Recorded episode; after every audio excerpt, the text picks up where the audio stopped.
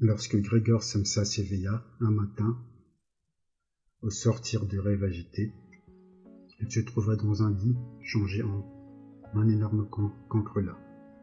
Il était couché sur son dos, dur comme une carapace, et, lorsqu'il levait un peu la tête, il découvrait un ventre brun, bombé, partagé par des indurations en forme d'arc, sur lequel la couverture avait de la peine à tenir et semblait à tout moment près de glisser. Ses nombreuses pattes, pitoyablement minces quand on les comparait à l'ensemble de sa taille, papillonnaient maladroitement devant ses yeux. Que m'est-il arrivé? pensa-t-il. Ce n'était pas un rêve. Sa chambre, une chambre humaine ordinaire, tout au plus un peu exiguë, était toujours là, entre les quatre cloisons qu'il connaissait bien, au-dessus de la table, sur laquelle était déballée une collection d'échantillons de lainage. Samsa était voyageur de commerce. Était accrochée la gravure qu'il avait récemment découpée sur une revue illustrée et qu'il avait installée sur un joli cadre doré. Je représentais une dame assise tout droit sur une chaise, avec un toquet de fourrure et un boa, qui tendait vers les gens un lourd manchon, dans lequel son avant-bras disparaissait tout entier. Le regard de Grégor se dirigeait alors vers la fenêtre, et le temps maussade. On entendait les gouttes de pluie frapper l'encadrement de métal. Le rendit tout mélancolique. Et si je continue un peu à dormir et oublier toutes ces bêtises, pensa-t-il.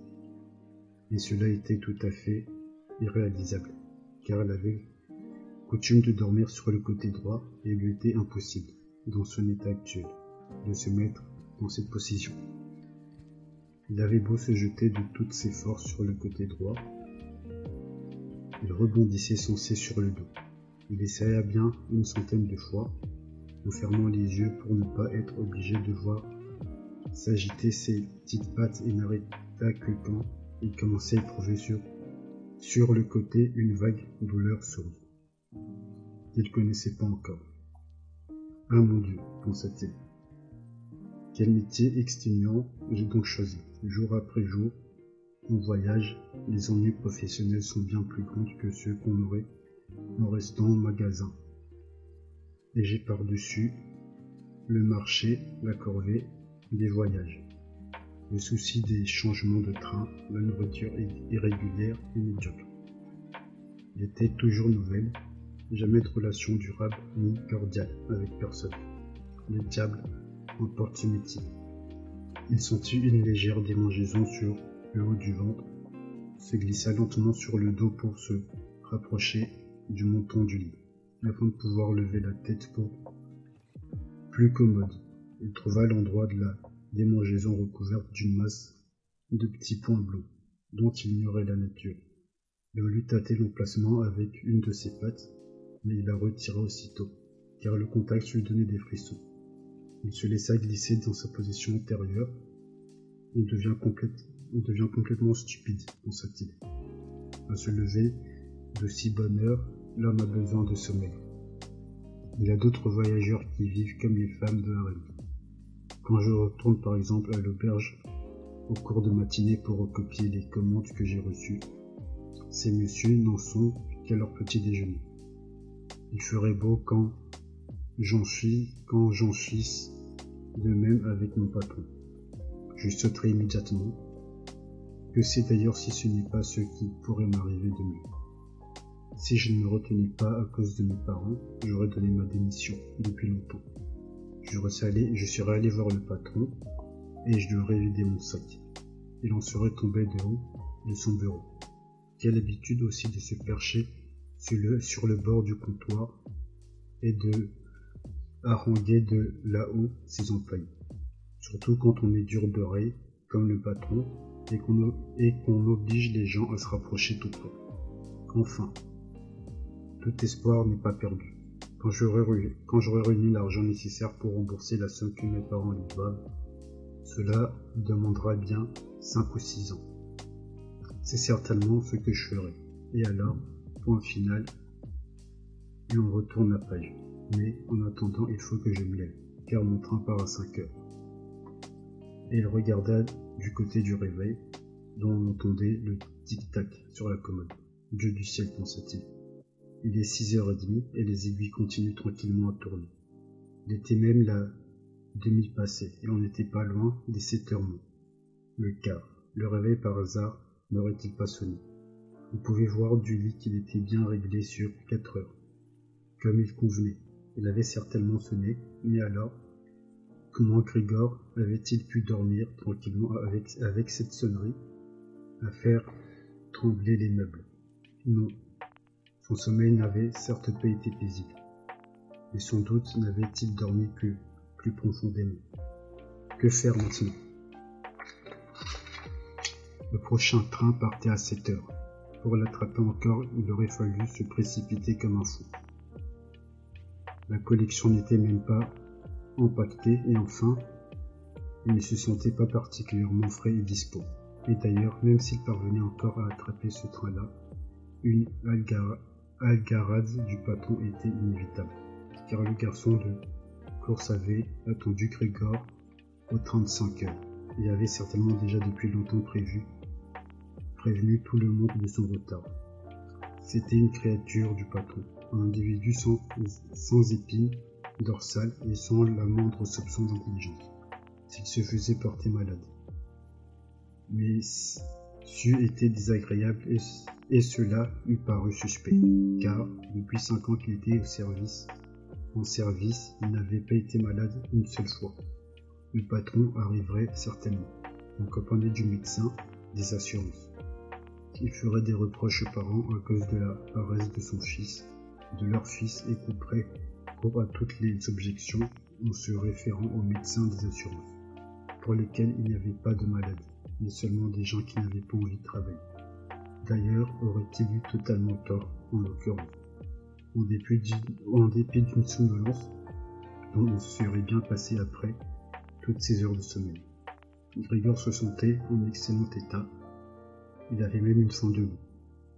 Comme il, retournait en, toute hâte ses pensées dans sa tête, sans pouvoir se décider à quitter son lit, on frappa prudemment à la porte située à côté de son chevet au moment où le réveil sonnait les trois quarts. Grégor, disait-on, c'était sa mère. Il était moins le, moins le quart. N'avais-tu pas l'intention de prendre le train? Oh, la douce joie. Grégor prit peur en s'entendant répondre. C'était bien sa voix, incontestablement, mais elle comme venant d'en dessous, une sorte de piaulement douloureux irrépressible au premier moment. On reconnaissait correctement les mots, mais tout se brouillait ensuite. Au point qu'on se demandait si l'on avait bien entendu. Grégor voulait répondre en détail et tout expliquer, mais dans ces conditions, il se contenta de répondre. Si, si, merci, mère. Je me lève tout de suite. Il était apparemment impossible, à travers le bois de la porte, de remarquer son changement de voix, car la mère de Grégor fut rassurée par cette explication et s'éloigna entraînant la savate. Mais cette brève conversation était alerte. Cette brève conversation avait alerté les autres membres de la famille sur le fait que Grégor, contre toute attente, était encore là, et son père s'était mis à frapper à l'une des portes latérales, doucement, et avec le poing. Grégor, Grégor, criait-il. Que se passe-t-il donc? Et au bout d'un moment, il le rappelait de nouveau, alors d'une voix plus grave. Grégor, Grégor. À une autre porte latérale, la sœur du jeune homme disait doucement d'une voix plaintive. Grégor, es-tu malade? As-tu besoin de quelque chose? Grégor répondit des deux côtés à la fois. Je suis prêt dans une minute en s'efforçant d'articuler distinctement et en laissant de grands intervalles entre les mots, pour dissimuler la singularité de sa voix. Le père retourna d'ailleurs à son petit déjeuner, mais la sœur murmurait. Ouvre Grégor, je t'en conjure. Grégor ne songeait pas à ouvrir. Il se, félicita de la précaution qu'il avait prise. À force de voyager, de fermer toujours les portes à clé, même chez lui. Il voulait d'abord se lever tranquillement, sans être gêné par personne, s'habiller et surtout prendre son petit déjeuner. Il serait temps ensuite de réfléchir, car il comprenait bien qu'en restant couché, il ne parviendrait pas à trouver une solution raisonnable. Il se rappela avoir souvent éprouvé au lit, peut-être à la suite d'une mauvaise position, une, légère douleur, qui s'est ensuite révélée imaginaire au moment du réveil. Et il était curieux de voir si ses impressions d'aujourd'hui allaient, elles aussi, peu à peu se dissiper. Quant à la transformation de sa voix, il ne doutait pas un instant que ce fût seulement le signe prémonitoire d'un bon rhume. La maladie professionnelle des voyageurs de commerce. Il n'y eut aucun mal à rejeter la couverture.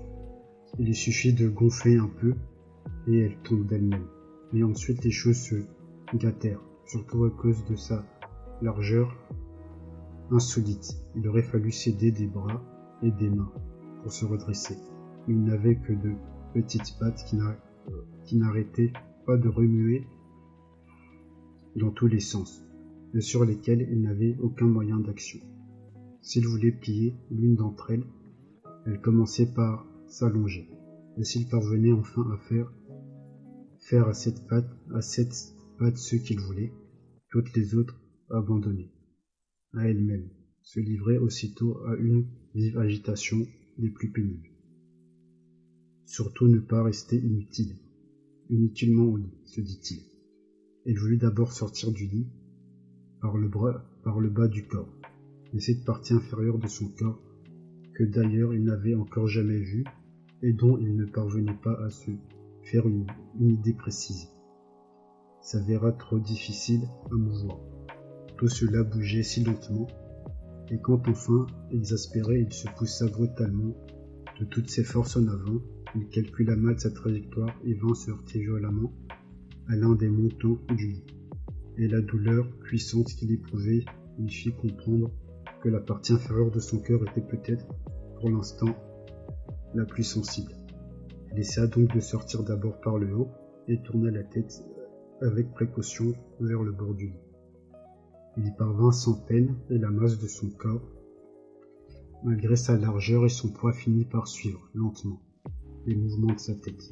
Mais lorsque sa tête fut entièrement sortie à l'air libre, il eut peur de continuer à progresser de cette manière, car s'il se laissait tomber de la sorte, c'eût été un miracle qu'il ne se fracasse pas le crâne. Et ce n'était certes pas le moment de perdre ses moyens.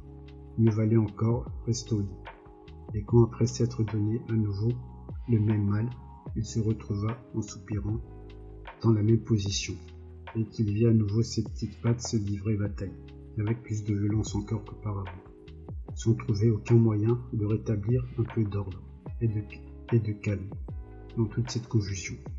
Il se dit des rechefs qu'il lui était absolument impossible de rester au lit et que le plus raisonnable était encore de, de risquer s'il subsistait un espoir, si léger soit-il, de sortir ainsi du lit, ce qui n'empêchait pas de se rappeler de temps à autre que la réflexion et le sang-froid valaient mieux que les résolutions désespérées. À ces moments-là, il fixait ses regards aussi fermement qu'il le pouvait sur la fenêtre. Et malheureusement, le brouillard du matin noyait tout, jusqu'au bord opposé de l'étroite ruelle et il y avait peu d'encouragement et d'espoir à attendre de ce côté-là. Sept heures, pensa-t-il, en entendant à nouveau le, la sonnerie du réveil. Et le brouillard n'a pas diminué. Et il resta couché un moment, immobile, en retenant son souffle, comme s'il espérait que le calme total, comme s'il espérait que le calme total alla rendre à toute chose son évidence coutumière. Et il se dit ensuite, avant qu'une sonne 8 heures, un quart, il faut absolument que j'aie quitté le lit. Quelqu'un du magasin sera d'ailleurs venu demander de mes nouvelles, car il ouvre avant 7 heures, et se mit à balancer son corps de tout son de tout son long, d'un mouvement régulier, pour le sortir du lit. S'il se laissait tomber d'une façon, de cette façon, il pourrait sans doute éviter de se blesser la tête, pourvu qu'il la tint bien. Droite au moment de la chute, son dos semblait dur et il ne, passerait probablement rien lorsqu'il toucherait le tapis. Et il ne se passerait probablement rien lorsqu'il toucherait le tapis. Sa principale inquiétude venait du grand bruit qu'il ferait sans doute qui, même à travers les portes closes, pouvait provoquer sinon de l'effroi, du moins de l'inquiétude. Mais il fallait risquer. Lorsque Grégor eut à moitié émergé du lit, la nouvelle méthode était plus un jeu qu'un effort. Il suffisait de se balancer. Il se mit à penser que tout aurait été facile si on était venu l'aider. Deux personnes vigoureuses. Il pensa à son père et à la bonne. Auraient amplement suffi.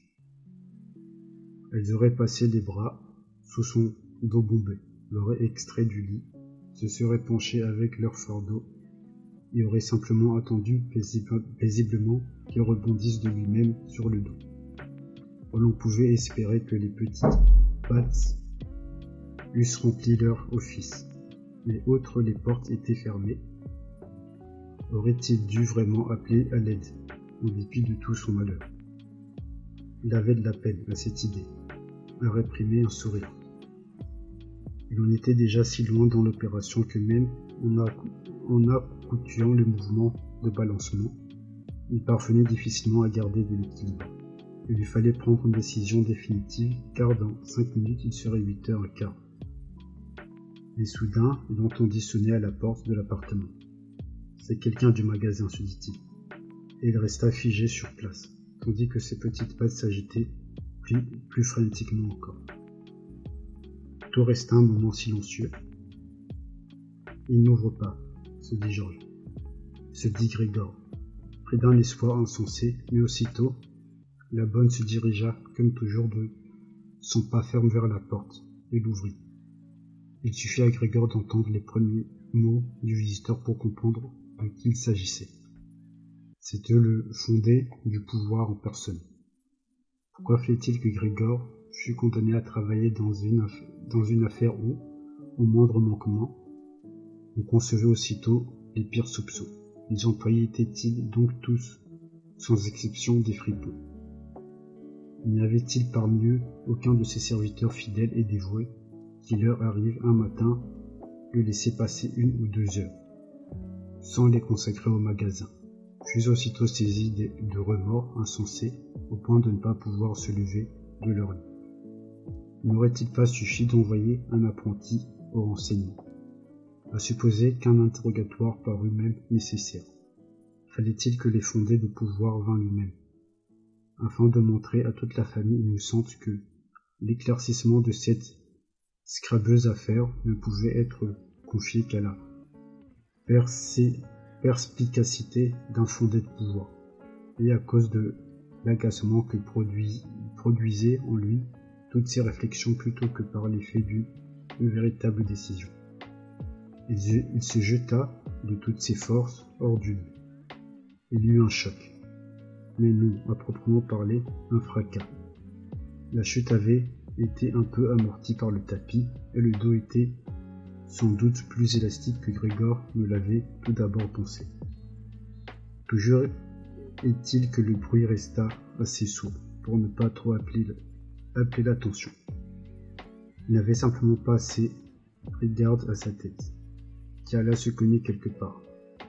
Il la tourna de côté, et de dépit et de souffrance, la frotta contre le tapis. Il y a quelque chose qui vient de tomber, dit-il. Il tombé, dit le fondé de pouvoir, dans la pièce de gauche. Grégor cherchait à imaginer s'il ne pourrait pas un jour advenir au fondé de pouvoir une aventure semblable à la sienne. C'est au moins une éventualité qu'on ne pouvait pas écarter. Mais en guise de réponse brutale à cette question, on entendit dans la pièce d'à côté le fondé de pouvoir avancer de quelques pas d'un air décidé en faisant craquer ses souliers vernis. Et dans la pièce de droite. La sœur disait à voix basse pour avertir Grégor. Le, fondé de pouvoir est là. Je sais, dit, Grégor. Lui, et il n'osa pas élever suffisamment la voix pour que sa sœur puisse l'entendre. Grégor, disait maintenant le père dans la pièce de gauche. Monsieur le, fondé de pouvoir est arrivé et je veux savoir pourquoi tu n'es pas parti par le premier train. Nous ne savons que, que lui dire. Il veut d'ailleurs il veut d'ailleurs te parler personnellement. Ouvre donc la porte, s'il te plaît. Il aura la bonté d'excuser le désordre de ta chambre. Bonjour, monsieur Samsa, disait aimablement le fondé de pouvoir.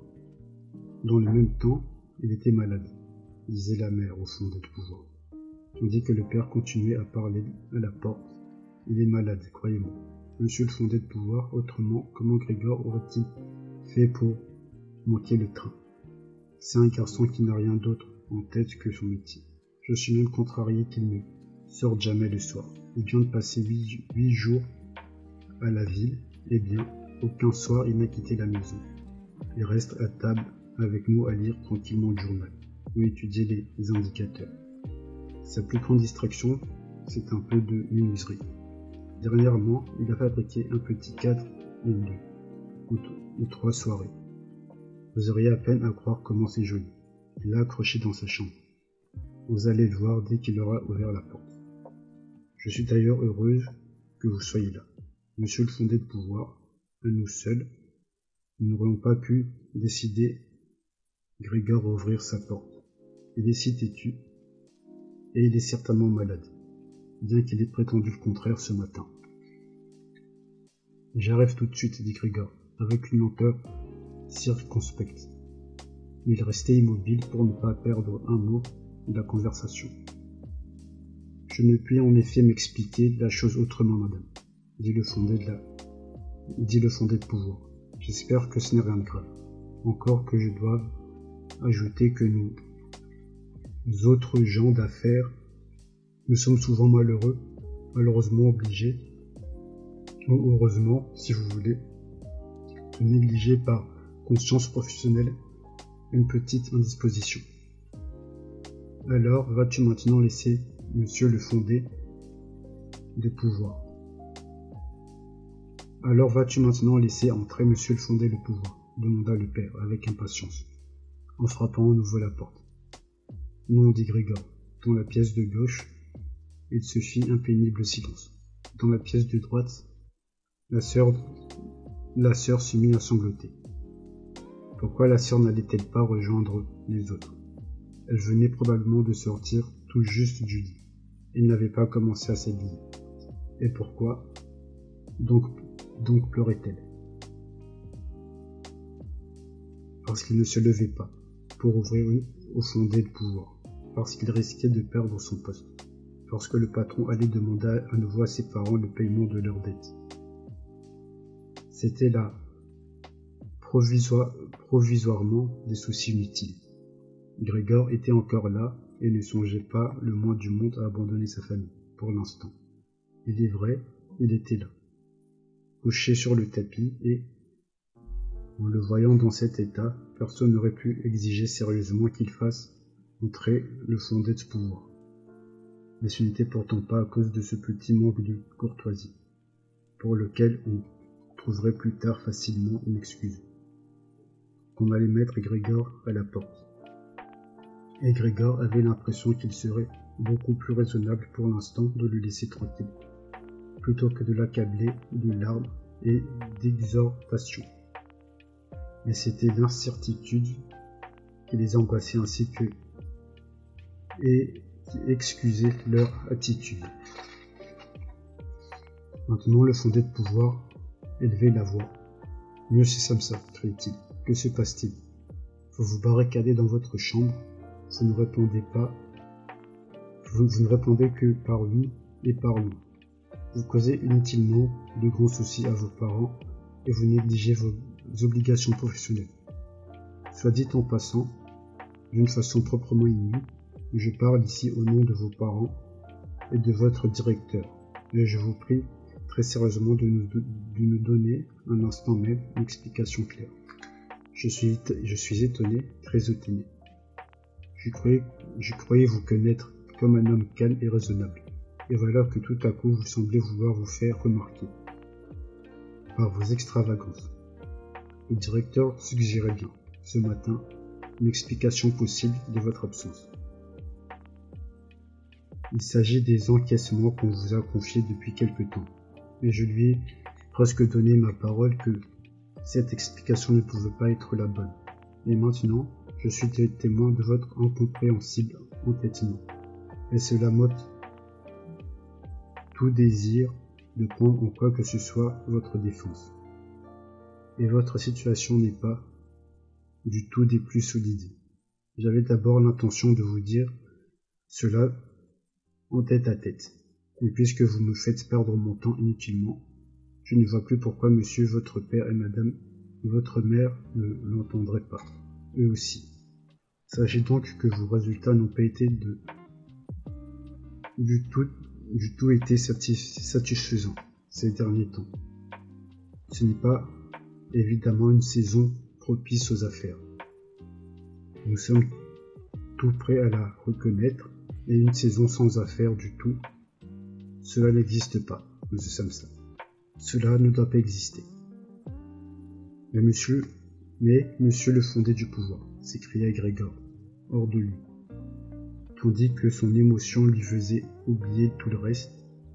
Je vous ouvre tout de suite. Je vous ouvre un instant même. Une légère indisposition. Un accès de vertige m'ont empêché de me lever. Je suis encore au lit, mais maintenant je me sens à nouveau frais et dispo.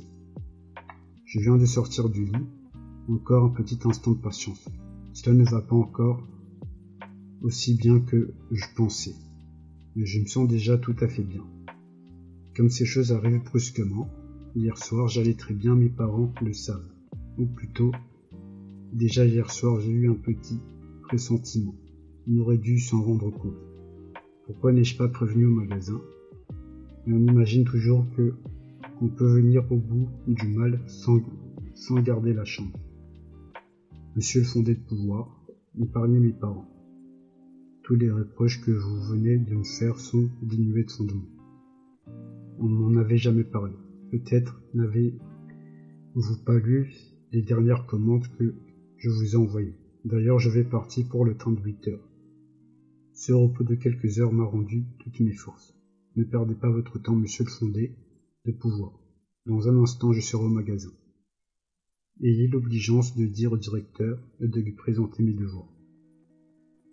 En tenant précipitamment ses propos et sans trop savoir ce qu'il disait, Grégor s'était sans trop de difficulté rapproché de la commode, sans doute en tirant profit de l'expérience qu'il avait acquise dans son lit, et il essayait de se redresser en prenant appui sur le meuble.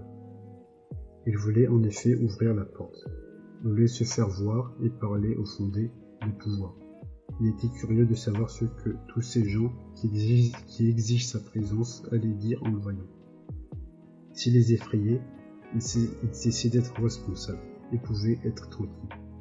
Et s'il prenait bien la chose, il n'avait aucune raison de s'inquiéter et pouvait fort bien être à 8 heures à la gare, s'il se dépêchait.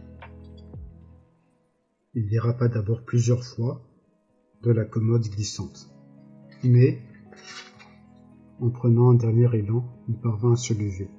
Il ne, prêtait plus attention à ses douleurs dans le bas-ventre. Bien qu'elles fussent très vives, il il se laissa tomber sur le dos d'une chaise qui était à proximité et se retint en s'agrippant, en s'agrippant sur le bord avec ses petites pattes. Ce faisant, il avait repris le contrôle de lui-même. Il restait silencieux, car il était maintenant en mesure d'écouter le fondé de pouvoir. Avez-vous avez pu comprendre le moindre mot? demandait celui-ci aux parents. Ne serait-il pas tout bonnement en train de nous prendre pour des imbéciles? Mon Dieu s'écriait la mère au milieu des larmes. Il est peut-être gravement malade et nous le mettons à la torture. Grete, Grete, cria-t-elle. Ensuite, maman, s'écria la sœur de l'autre côté. Elle s'est interpellée à travers la chambre de Grégor. Va tout de suite chercher le médecin. Grégor est malade. Vite chez le médecin. Tu as entendu? Comment Grégor parle C'était une voix de bête, dit, le fondé de pouvoir. En s'étonnant après les cris de la mère, de l'entendre parler si bas. Anna, Anna, criait le père dans la cuisine à travers le vestibule en frappant dans ses mains. Va, immédiatement chercher un serrurier. Et déjà les deux jeunes filles traversaient le vestibule dans un froissement de jupe. Comment Gretz avait-elle fait pour s'habiller si vite Ouvrait précipitamment la porte d'entrée. On ne l'entendit pas retomber. Elle avait dû laisser, la laisser ouverte, comme on fait dans les maisons où s'est produit un grand malheur. Mais Grégor était devenu beaucoup plus calme. On ne comprenait plus ce qu'il disait, bien que, ses bien que ses propos lui paraissent clairs. Plus clairs que la première fois, probablement. Parce que son oreille s'était s'y était faite, et on se rendait compte au moins qu'il n'allait pas pour le mieux. Et on s'apprêtait à lui venir en aide. L'assurance et la confiance avec laquelle les premières mesures avaient été prises le, réconfortaient. Il se sentait ramené dans le cadre de la société humaine et il entendait les deux personnes du médecin et du serrurier sans bien faire la différence entre les deux. Des performances grandioses et miraculeuses, afin d'avoir dans les dans les conciliabules, dans les conciliabules qui se préparaient, une voix aussi claire que possible. Il toussa un peu pour se dégager la gorge tout en s'efforçant de le faire modérément, car il était possible que déjà ce bruit fût différent d'une toux humaine. Il n'osait plus en décider par ses propres moyens. Dans la pièce d'à côté, tout était cependant devenu silencieux. Peut-être ses parents étaient-ils assis à la table à chuchoter, avec le fondé de pouvoir. Peut-être étaient-ils tous penchés à la porte pour écouter. Grégor se traîna lentement avec sa chaise jusqu'à la porte. Là, il abandonna le siège, se jeta sur la porte, se maintint debout en s'appuyant contre elle. Le bout de ses pattes sécrétait une substance collante. Il resta là, un instant, à se reposer de son effort, après quoi il essaya avec sa bouche de tourner la clé dans la serrure. Il semblait malheureusement qu'il n'eût pas de vraies dents. Avec quoi, dès lors, saisir la clé. En revanche, il avait des mandibule très robuste. Il parvint grâce à elle à mouvoir la clé en négligeant le fait qu'elle était certainement en train de se blesser, car un liquide brunâtre lui sortait de la bouche, coulait sur la clé et tombait goutte à goutte sur le sol. Écoutez, disait le fondé de pouvoir dans la pièce d'à côté. Il est en train de tourner la clé. Ce fut pour Grégoire un grand d'encouragement, mais tout aurait, tous auraient dû crier avec lui, même son père et sa mère. Hardy, Grégor, aurait-il dû crier? Vas-y, attaque-toi à la serrure et à l'idée que tout le monde suivait passionnément ses efforts, avec une vive attention. Il s'accrochait aveuglement à la clé de toutes les forces qu'il pouvait trouver en lui. À mesure que la clé tournait, il dansait autour de la serrure. Tantôt il se maintenait simplement debout grâce à sa bouche, tantôt selon l'exigence de l'instant. Il se suspendait à la clé ou la tirait en bas le poids de son corps. Le bruit plus clair qui fit que fit la serrure quand le penet fit par céder, révéla Grégor tout à fait. J'ai donc pu passer. J'ai donc pu me passer du serrurier, se dit-il. Il posa la tête sur la planche pour finir d'ouvrir. En manœuvrant la porte de cette manière, elle se trouva, elle se trouva grande ouverte, sans qu'on pût encore l'apercevoir. Il lui fallait contourner lentement l'un des battants avec la plus grande précaution. S'il ne voulait pas retomber lentement sur le dos, juste au moment de son entrée dans la pièce. Il était encore tout occupé à ce, à ce mouvement difficile et ne pouvant prêter l'attention à rien d'autre. quand il entendit le de pouvoir pousser un haut sonore. On, nous dit le mugissement du jour, et il devine qui était le plus près de la porte. Appuyer la main sur la bouche, ouverte et battre lentement en retraite, comme si une force invisible et constante, toujours égale à elle-même, le chassait de cet endroit.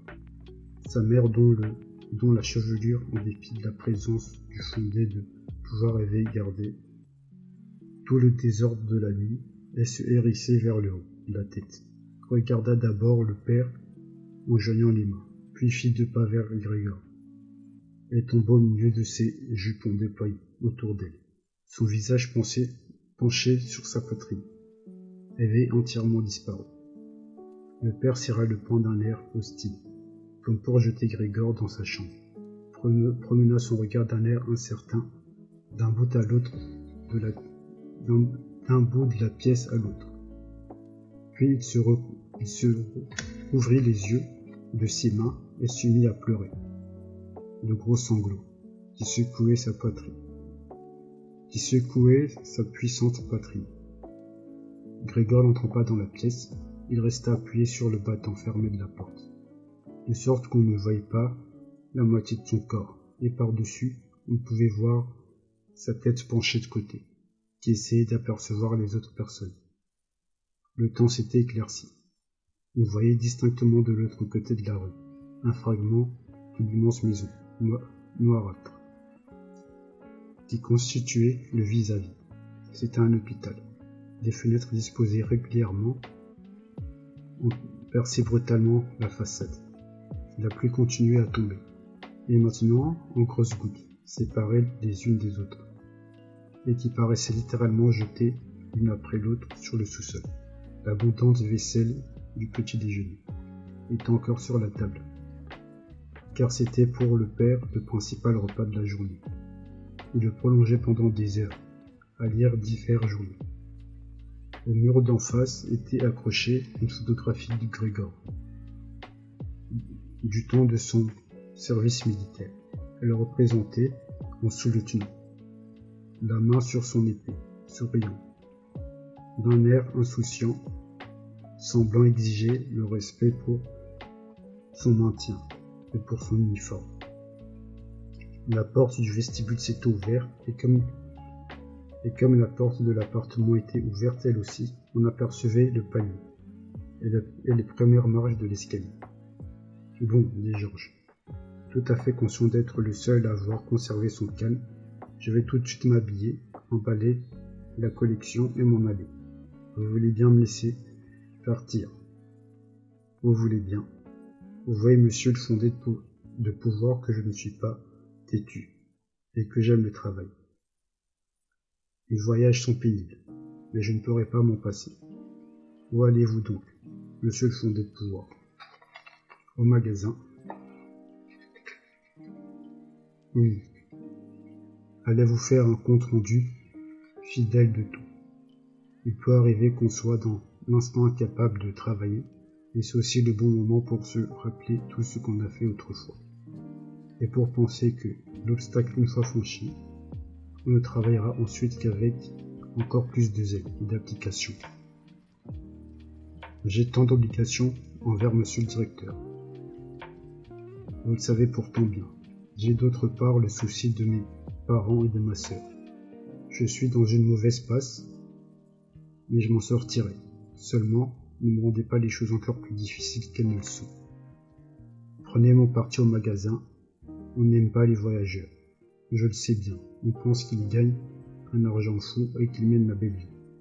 C'est parce qu'on n'a pas l'occasion de remettre ce préjugé en question.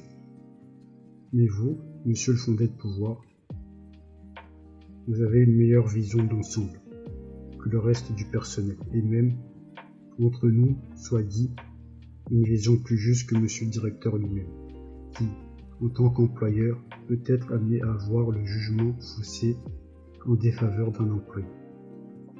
Vous n'ignorez pas que le voyageur, qui n'est presque jamais au magasin de toute l'année, est facilement victime de potins, de hasard, de réclamations dénues de fondement contre lequel il lui est absolument impossible de se défendre, puisqu'il ne sait même pas qu'on l'accuse. et que c'est seulement quand il revient chez lui, épuisé par son voyage, qu'il en découvre à ses dépens les conséquences, sans même parvenir jamais à en deviner les causes. Ne partez pas, monsieur le fondé de pouvoir, sans m'avoir dit un mot, sans m'avoir dit un mot qui me prouve que vous me donnez raison. Au moins pour une toute petite partie. Mais le fondé de pouvoir, dès les premiers mots de Grégor, s'était détourné, avec une mot de dégoût, pour ne plus le regarder que par-dessous son épaule, agité d'un tremblement nerveux. Et pourtant, le discours de Grégor, il ne resta pas un instant immobile, sans le perdre de vue. Il battit en retraite vers la porte, et à petits pas, comme si une interdiction mystérieuse l'empêchait de quitter la pièce. Il était déjà dans le vestibule, et, quand il fit le dernier pas de la salle de séjour, ce fut un mouvement si brusque qu'on aurait pu croire que le plancher frôlait la semelle de ses souliers.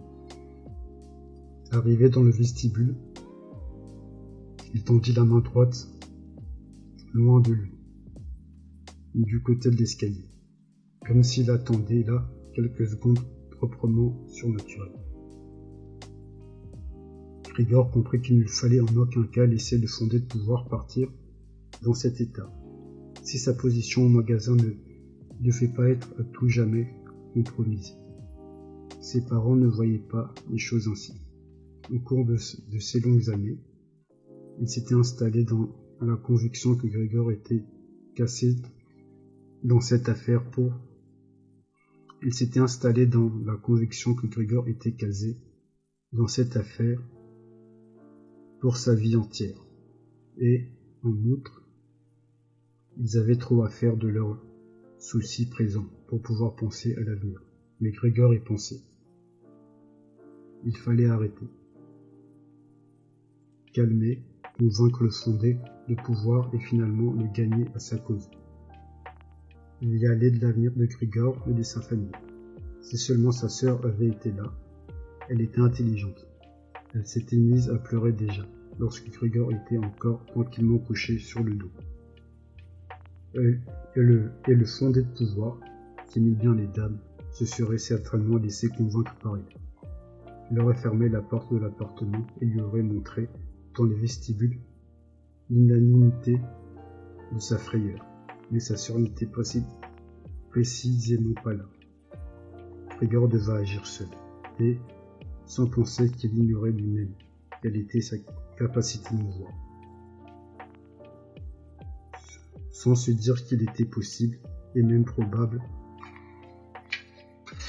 que son dernier discours n'ait pas été compris. Il abandonna le battement de la porte, se glissa par l'ouverture et voulut se diriger vers le fondé de pouvoir, qui s'était déjà agrippé ridiculement des deux mains à la rampe du palier. Mais il retomba aussitôt, en cherchant un appui, sur l'une de ses pattes en poussant un petit cri. À peine cela se fut, il produit qu'il ressentit pour la première fois dans cette matinée une impression de bien-être physique. Ses pattes reposaient sur le sol solide. Elle lui obéissait à merveille, comme s'il le remarquait avec plaisir. Comme il le remarquait avec plaisir, il ne demandait même pas, il ne demandait même qu'à l'emmener où il voulait et il se prenait déjà à croire que la fin de ses mots était proche. Mais, au même moment, alors qu'il se balançait sur place, en retenant son mouvement, tout près de l'endroit où se trouvait sa mère, et qu'il avançait sur le plancher, juste en face d'elle. Celle-ci, qu'on eût dit abîmée en elle-même, se releva d'un bond, lança les bras en l'air en écartant les doigts et hurla. Au secours, Seigneur, au secours. Après quoi, elle garda la tête penchée pour mieux le voir. Puis, en contraction, avec ce geste, se rejeta comme une folle en arrière, en perdant la tête, sans se rappeler que la table mise se trouvait derrière elle. Elle rêvait de la table, dans sa hâte et sa distraction, elle s'assit sans paraître s'apercevoir que, de la grande cafétéria renversée, un flot de café se répandait sur le tapis. Mère, mère, dit Grégor, à voix basse, relevant les yeux vers elle. Le fondé de pouvoir lui avait. Le fondé de pouvoir lui était pour l'instant sorti de l'esprit. Mais, à la vue du café qui coulait, il ne put s'empêcher de happer à plusieurs reprises dans le vide, avec ses mandibules. Là-dessus, sa mère se remit à crier, s'écarta de la table et tomba dans les bras du père, et se précipitait à sa rencontre. Mais Grégor, en cet instant, n'avait pas le temps de s'occuper de ses parents. Le fondé de pouvoir était déjà dans l'escalier, le menton posé sur la rampe. Il se retournait une dernière fois. Grégor prit un élan pour tâcher d'être sûr de le rattraper. Le fondé de pouvoir avait dû pressentir quelque chose car il sauta plusieurs marches et disparut en poussant un ouh qui retentit dans toute la cage d'escalier. Et cette chute du fondé de pouvoir eut le malheur résultat que le père, qui était resté jusqu'à jusqu'alors relativement maître de lui, perdit soudain la tête. Au lieu de rattraper le fondé de pouvoir, ou tout au moins d'empêcher Grégor de le poursuivre, il saisit de la main droite la canne du fondé de pouvoir, que celui-ci avait laissé sur une chaise, avec son chapeau et son par-dessus. Près de la main gauche, un grand journal qui traînait sur la table et en tapant du pied, il se mit en devoir, en brandissant la canne et le journal, de ramener Grégor dans sa chambre. Aucune prière de Grégor n'y faisait rien. Aucune de, ses prières ne parvenait d'ailleurs à se faire comprendre. Grégor avait beau tourner humblement la tête vers lui, son père, tapait des pieds, encore plus furieusement. Là-bas, sa mère, malgré le temps frais, avait ouvert la fenêtre tout grande et restait penchée au, au dehors, la tête dans ses mains. Entre la rue et la cage d'escalier, un grand courant d'air se produisit. Des rideaux de fenêtres se soulevaient. L'air agita les journées posées sur la table. Quelques feuilles voltigèrent jusque sur le parquet. Le père chassait Grégor impitoyablement, en poussant des sifflements de sauvage. Et Grégor, qui ne s'était pas encore exercé à marcher à reculons, ne pouvait se déplacé que très lentement. Si Grégor avait pu faire demi-tour, il se serait trouvé rapidement dans sa chambre. Il craignait d'exaspérer son père par la lenteur de ses mouvements, tournant et redoutant à tout instant le coup de bâton mortel qui pouvait l'atteindre dans le dos ou sur la tête. Et bientôt il n'eut plus d'autres ressources, car il s'apercevait avec effort qu'en marchant aussi reculant, il ne pouvait même pas garder la direction. Il commença donc en jetant sans cesse de côté et d'autre le regard, angoissé vers son père, à faire demi-tour, aussi rapidement qu'il le pouvait, c'est-à-dire, malgré tout, fort lentement. Peut-être son père aperçut cette marque de bonne volonté, car il ne chercha pas à le gêner. Il dirigea au contraire le mouvement, tournant et l'accompagnant de l'eau de la pointe de la canne. Si seulement il avait bien voulu cesser, cet insupportable sifflement, Grégor en perdait tout à fait la tête. Il s'était déjà presque entièrement retourné quand, à force d'entendre ce sifflement, il commit même une erreur et se retourna un petit peu du mauvais côté. Mais quand il fut heureusement parvenu à placer sa tête en face de l'ouverture de la porte, il apparut que son corps était trop large pour passer. Sans dommage. Naturellement, dans l'état d'esprit où il se trouvait alors, son père fut bien éloigné de penser, par exemple, à ouvrir l'autre battant. L'autre battant de la porte, pour offrir à Grégor un passage suffisant. Son index fixe était seulement de faire son idée fixe était seulement de faire rentrer Grégor dans sa chambre, aussi vite que possible. Jamais il n'aurait toléré les préparatifs compliqués dont Georges avait besoin pour se mettre debout et essayer de franchir la porte de cette manière. Il pensait au contraire, Grégor, comme s'il n'y avait eu aucun obstacle, en faisant plus de bruit encore qu'auparavant. Grégor avait l'impression que son père n'était plus seul, et que plusieurs pères s'étaient ligués contre lui. Ce n'était vraiment plus le moment de plaisanter, et Grégor se jeta dans l'ouverture de la porte. Sans se soucier du reste, un côté de son corps se redressa. Il resta pris de travers dans l'ouverture de la porte. Un de ses flancs était entièrement écorché. De vilaines taches brunes restèrent sur la porte blanche. Bientôt, il se trouva coincé incapable de bouger d'un côté. Ses pattes s'agitaient en l'air, de l'autre elles étaient, pressées contre le plancher. Son père lui lança par-dessus, par derrière, un coup qui parvint à le délivrer. Il fut projeté jusqu'au milieu de la chambre, en perdant son sang, son sang en obstacle, en perdant son sang en abondance. La porte fut encore fermée d'un coup de puis le silence se fit enfin.